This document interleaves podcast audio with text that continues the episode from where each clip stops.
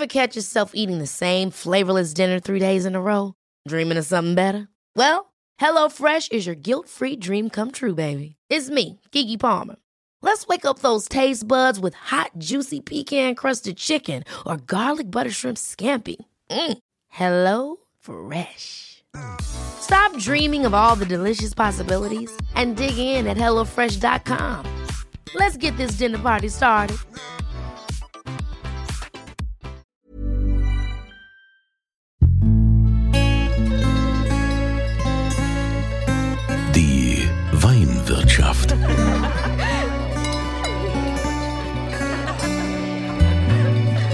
Das schöne Leben mit Andreas Kunze. Willkommen in der Weinwirtschaft. Heute gehen wir nach Rheinhessen.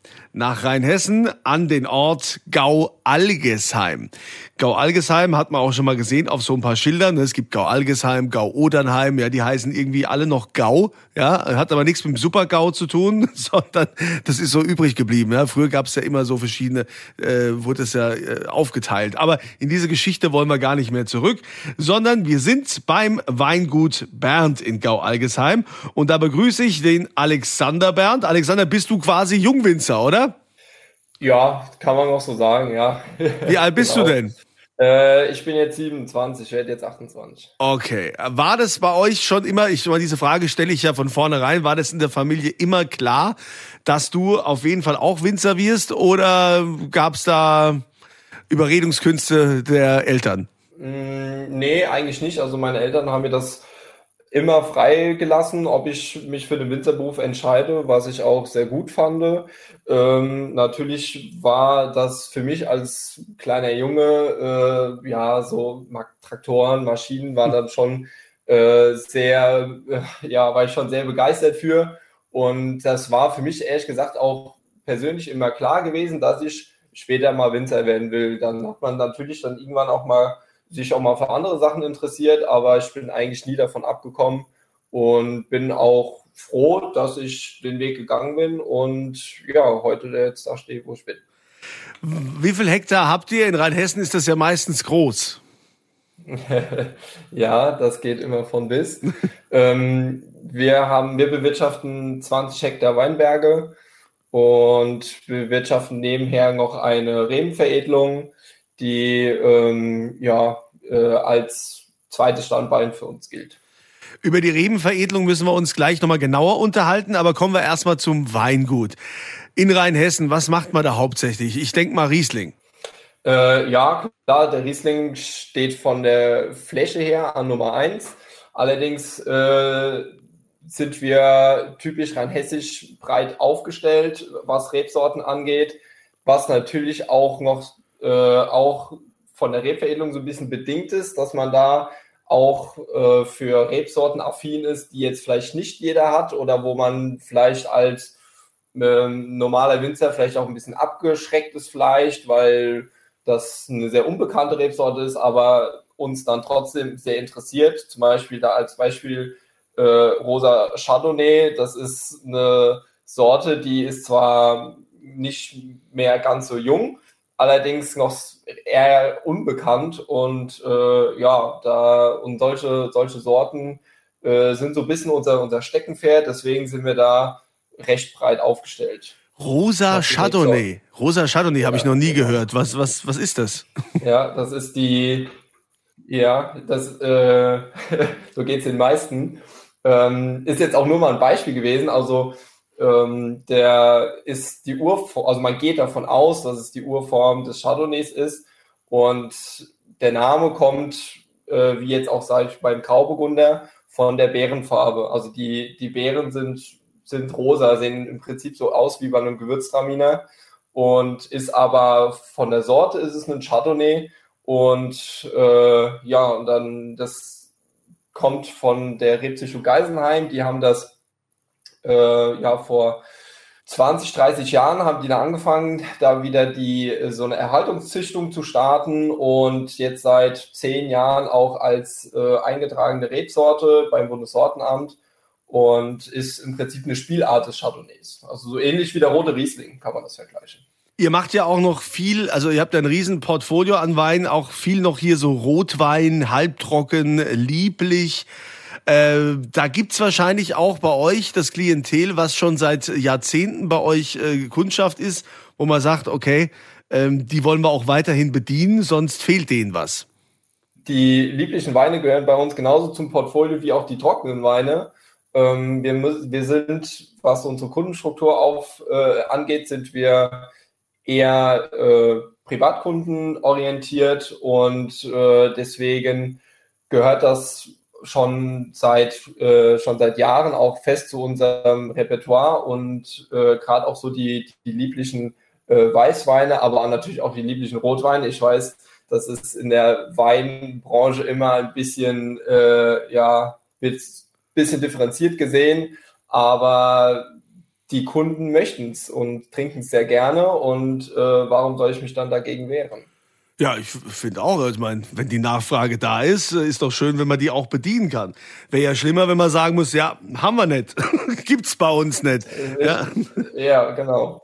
Also ich bin da tendenziell auch, also meine Philosophie ist ähm, da eigentlich äh, sehr pragmatisch und ähm, bin auch nicht jetzt nur auf eine Rebsorte oder auf eine Weinstilistik fixiert, ich äh, trinke, bin da einmal sehr aufgeschlossen und versuche da auch immer ähm, dann auch meinen Horizont zu erweitern, auch mit anderen Weinen oder Weinstilen. Und äh, deswegen bin ich da der Letzte, der dann irgendwie dann da urteilt über irgendwelche Weine oder äh, Varianten. Und ja, deswegen, also ich sehe da absolut kein Problem darin. Also vom Weingut her seid ihr schon mal sehr gut aufgestellt und das in alle Richtungen, auch sehr breit.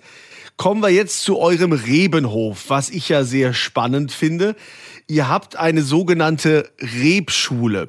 Für alle, die mhm. noch nie was von der Rebschule gehört haben, vielleicht kannst du mal erklären, was das eigentlich ist. Genau.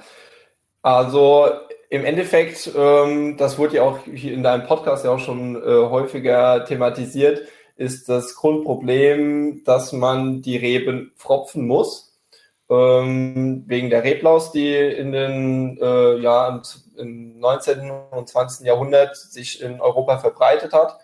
Und dann ist man auf die Idee gekommen, das waren ein paar sehr schlaue Köpfe, dass die Amerikaner-Rebe, also die Uramerikaner-Rebe, wo die Reblaus, Reblaus auch wahrscheinlich ursprünglich herkommt, äh, resistent gegen diese ist. Also die Reblaus lebt im Boden und äh, saugt an den Wurzeln mhm. und führt dann dazu, dass dann irgendwann die, äh, die Pflanze abstirbt. Und diese Amerikanerrebe ist äh, resistent oder tolerant zumindest mal gegen diese Reblaus oder gegen diese, gegen die Angriffe, nenne ich es jetzt mal.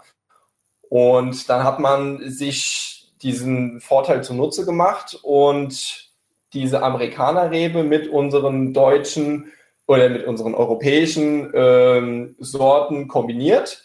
Und das hat man mittels dieses Tropfverfahrens gemacht, damit man diese, unsere europäischen Rebsorten immer noch beibehält. Also das heißt, die Wurzel bildet die Amerikanerrebe und die ähm, und die äh, und die, den Wein bildet quasi oder die, die, die Pflanze obendrauf äh, bildet die Europäerrebe und die Sorte, die man dann haben will. Riesling, so, Spätburgunder. Ja, und dieses Pfropfen funktioniert wie?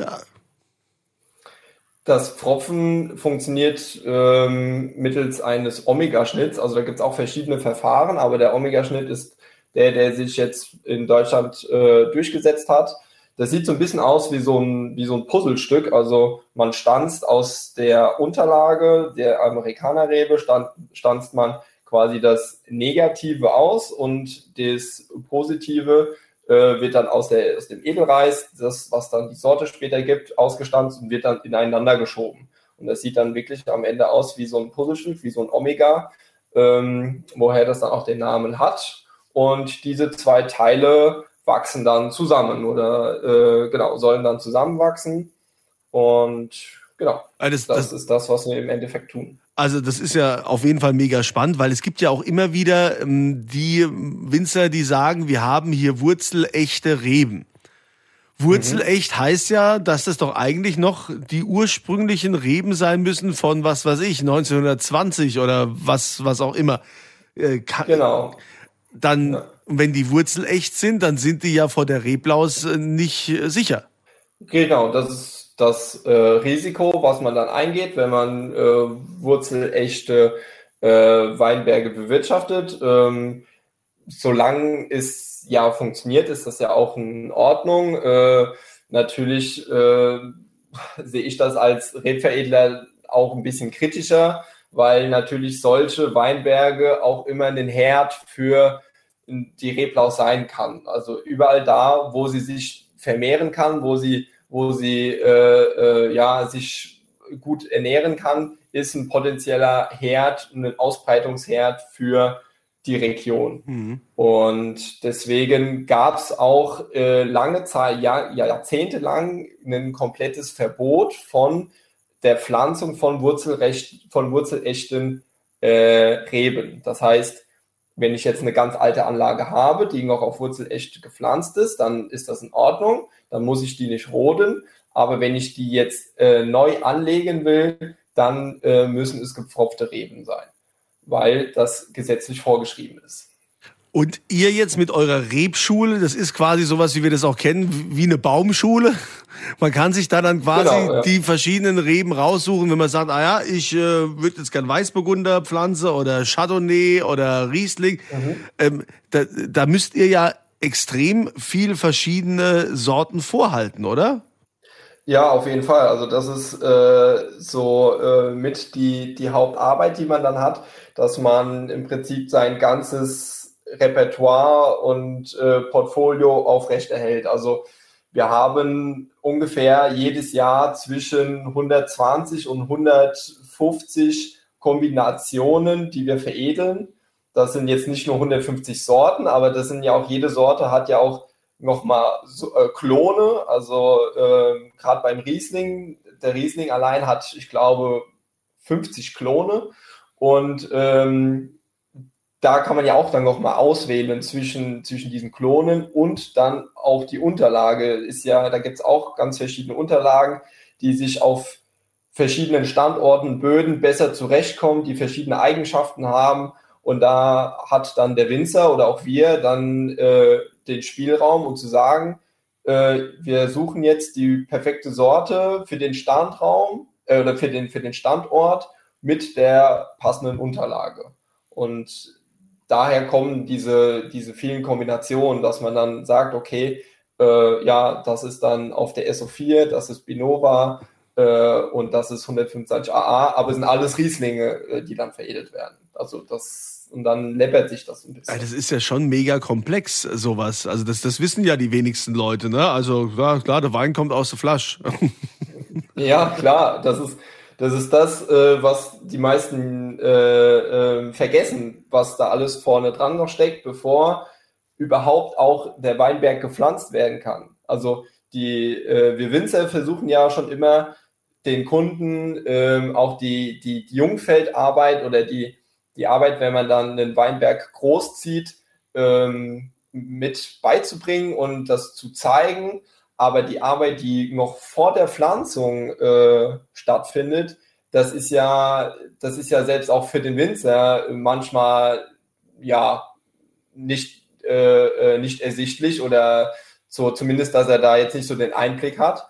Und äh, ja, das versuche ich dann immer so ein bisschen dann auch durch, äh, durch Gespräche und auch, ähm, ja, auch, dass man, äh, wenn man zu uns kommt, äh, ich zeige dann auch immer gern, wie es dann vonstatten geht, so gewisse Arbeitsschritte. Und da versuche ich dann immer dann so ein bisschen zu zeigen, okay, was steht erstmal an Arbeit an, bevor diese Rebe äh, dann gepflanzt werden kann. Weil im Endeffekt sprechen wir hier von einem ganzen Jahr Arbeit, bevor die Rebe überhaupt mal beim Winzer äh, gepflanzt werden kann. Das ist ja, ist ja me also mega spannend. Also vor allen Dingen, ihr würdet euch ja dann auch quasi drum kümmern, wenn ich sage, ah, ich habe jetzt einen Weinberg gekauft, der muss platt gemacht werden, der muss komplett neu angepflanzt werden. Könnt ihr euch darum kümmern? Genau, das ist äh, zwar seltener, dass wir so komplett Angebote machen, weil im Endeffekt das in Deutschland noch hauptsächlich so ist, dass der Winzer dann sich selbst um das Jungfeld kümmert und die Neuanlage und wir dann nur die, die Reben liefern. Aber natürlich gibt es das auch, dass dann ähm, Kunden zu uns kommen und sagen, äh, ich habe hier eine, eine, eine, Fläche, die will ich neu bepflanzen. Und dann ähm, da kommt, soll die in die Rebsorte drauf. Und dann sagen wir, okay, äh, wir, wir kümmern uns drum. Und dann veredeln wir die Reben. Und dann haben wir einen äh, Lohnunternehmer an der Hand, äh, der dann äh, mit uns so ein bisschen zusammenarbeitet, der dann auch dann die Reben pflanzt und ja, und dann bis Stickel drücken und äh, Stäbchen und was Draht ziehen, was ja alles zu so einer Anlage dazugehört, ist dann, kann man, kann man dann drüber reden. Also das gehört dann alles mit dazu. Jetzt sagst du hier genau, diese Stecken und äh, Drähte, das ist ja jetzt auch infolge der Inflation, infolge des Ukraine-Kriegs, ist das ja auch alles teurer geworden, ne? Ja, ja, auf jeden Fall. Also, ne, allein jetzt hier quasi äh, das, äh, wie nennt man die Dinger denn da, die, die man da rein, diese der, Stecken, die man da rein. Die Stickel. also, also manche Metalldinger. Stickel, manche den Weinbergs, der, der offizielle Fachtermini ist Weinbergspfahl. Der Weinbergspfahl. Und der ist ja aus Metall mittlerweile. Genau, ja. Und das ist auch entsprechend teuer geworden. Ja, genau. Also ähm, äh, manchmal gerechtfertigt, manchmal auch meiner Meinung nach ein bisschen äh, gepokert von den Produzenten. Ja. Aber äh, ja, Mitläufer. Das, das ja, natürlich. Das Material ist teurer geworden, die Energie, die für die äh, Metallproduktion benötigt wurde, ist teurer geworden. Und aber äh, im Endeffekt bin ich auch dann nur äh, Kunde bei sowas. Also ich produziere ja keine, ja, ja. Weinbergspfähle. Ist klar. Also aber ja. was mich jetzt nochmal interessiert zu diesem Aufpfropfen. Also ich habe da quasi dann diese, diese Reblausresistente äh, unter, also Unterrebe Unterlage, ja. oder Unterlage. Ja kann ich die denn dann auch mit jedem anderen Klon oder kann ich die mit jedem anderen da äh, äh, verbinden? Also kann ich da irgendwas aufpfropfen, ähm, ohne dass ich mir über Folgen Gedanken machen muss? Oder gibt's auch was, äh, man kennt es ja so aus der Biologie oder Genetik, dass es dann vielleicht auch was abstößt? Mhm. Also die Unterlagen, die wir hauptsächlich in Deutschland verwenden, ähm, sind eigentlich zu 95 Prozent mit allen Rebsorten kompatibel. Die wachsen mal besser, mal schlechter zusammen. Das kommt meistens aber auch so ein bisschen auf die Unterlage dann an. Das ist aber im Endeffekt dann so ein bisschen unser Problem. Also es gibt Unterlagen, die wachsen äh, gut zusammen mit dem Edelreis und es gibt Unterlagen, die das nicht so schön machen. Und aber das muss man dann ein bisschen einkalkulieren. Also man hat von den, von den Reben, die man fropft, äh, kommen ja auch leider jetzt nicht alle dann als, als fertige Reben dann auch dabei raus. Also man hat ja auch immer einen, einen gewissen, gewissen Teil, der dann als äh, Ausschuss dann äh, äh, übrig bleibt, die nicht zusammenwachsen und wo dieser Kallus sich nicht richtig gebildet hat. Und äh, genau, und da gibt es Unterlagen, die das besser machen und es gibt Unterlagen, die das schlechter machen. Aber im Endeffekt ist das so ein bisschen unser Problem. Also damit müssen wir dann klarkommen als Rebveredler. Ja, und wenn jetzt quasi so, so eine Rebe veredelt ist oder neu aufgepfropft und wie lang hält denn dann so, so ein, so ein Stock? Wie viele Jahre? Bevor man den wieder ähm, neu oh, pfropfen muss? Das kommt dann ganz auf die Bewirtschaftung durch den Winzer an. Also ähm, es gibt Reben, die sind, also auch gepfropfte Reben, die sind äh, 60, 70, 80 Jahre alt. Äh, das ist keine Seltenheit. Aber natürlich ist mittlerweile so der Turnus ähm, geworden, dass alle, ich sage jetzt mal 30, 40 Jahre dann der Weinberg umstrukturiert wird. Also das heißt, dass dann auch dann ist dann auch die, die Anlage, also das heißt die, die Drahtanlage, die Weinbergspfähle und die, die Drähte und so weiter dann meistens dann auch nicht mehr in einem guten Zustand. Die stehen ja seit 40 Jahren auch draußen bei Wind und Wetter, muss man sich ja auch immer bedenken, sind auch maschinellen äh, Druck ausgesetzt und so weiter. Und die Rebe an sich ähm, ist natürlich auch gewissen Problemen immer äh, oder gewissen Krankheiten ausgesetzt. Also jetzt äh, ganz aktuell ist halt auch immer das Thema Eska. Das ist eine, eine Rebenkrankheit. Das ist ein Pilz, der das Holz befällt, das, das alte Holz, also im Stamm und das wuchert in den Stamm hinein und führt dann dazu, dass die Rebe abstirbt letztendlich. Und dann hat man irgendwann lauter Fehlstellen im Weinberg und dann ist dann der Weinberg nicht mehr rentabel, wenn ich äh, statt jetzt, sage ich jetzt mal, 5000 Reben auf dem Hektar habe, dann nur noch 2000 Reben auf dem Hektar habe, dann fehlt mir auch im Endeffekt da der Ertrag von diesen Reben. Und dann ist es dann für den Winzer meistens dann die Entscheidung, okay, der Weinberg ist, ist zu alt, der ist nicht mehr wirtschaftlich und ja, der muss erneuert werden. Also es ist auf jeden Fall ein mega komplexes Thema, was allein diese Rebveredelung und mit der Rebschule angeht. Vielen Dank äh, für den äh, kleinen Einblick. Wir könnten uns wahrscheinlich jetzt noch Stunden darüber unterhalten, aber es ja, geht ja einfach. es geht ja einfach darum, auch mal den Menschen, die jetzt quasi nicht unbedingt vom Fach sind oder nicht da im Weinberg stehen, auch mal zu, zu zeigen, was da so alles dahinter steckt. Also, dann äh, sage ich vielen Dank an den Alexander Bernd vom Weingut Bernd und der Rebschule Bernd in Gau-Algesheim. Habe ich richtig gesagt, Gau-Algesheim, gell? Weil ich habe vorhin Gau-Odernheim noch erwähnt. Nein, es ist Gau-Algesheim. Ja. Es ist ganz wichtig, ja, ja. Gau-Algesheim in Rheinhessen.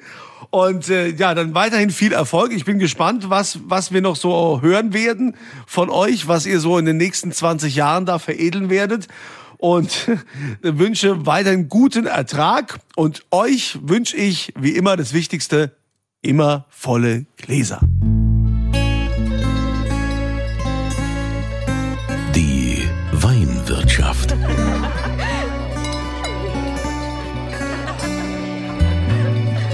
Das schöne Leben mit Andreas Kunze. Die Weinwirtschaft wird produziert von Podcast Monkey podcast-monkey.com. Hey, it's Danny Pellegrino from Everything Iconic. Ready to upgrade your style game without blowing your budget? Check out Quince. They've got all the good stuff shirts and polos, activewear, and fine leather goods, all at 50 to 80% less than other high end brands. And the best part? They're all about safe, ethical, and responsible manufacturing. Get that luxury vibe without the luxury price tag. Hit up quince.com slash upgrade for free shipping and 365 day returns on your next order. That's quince.com slash upgrade.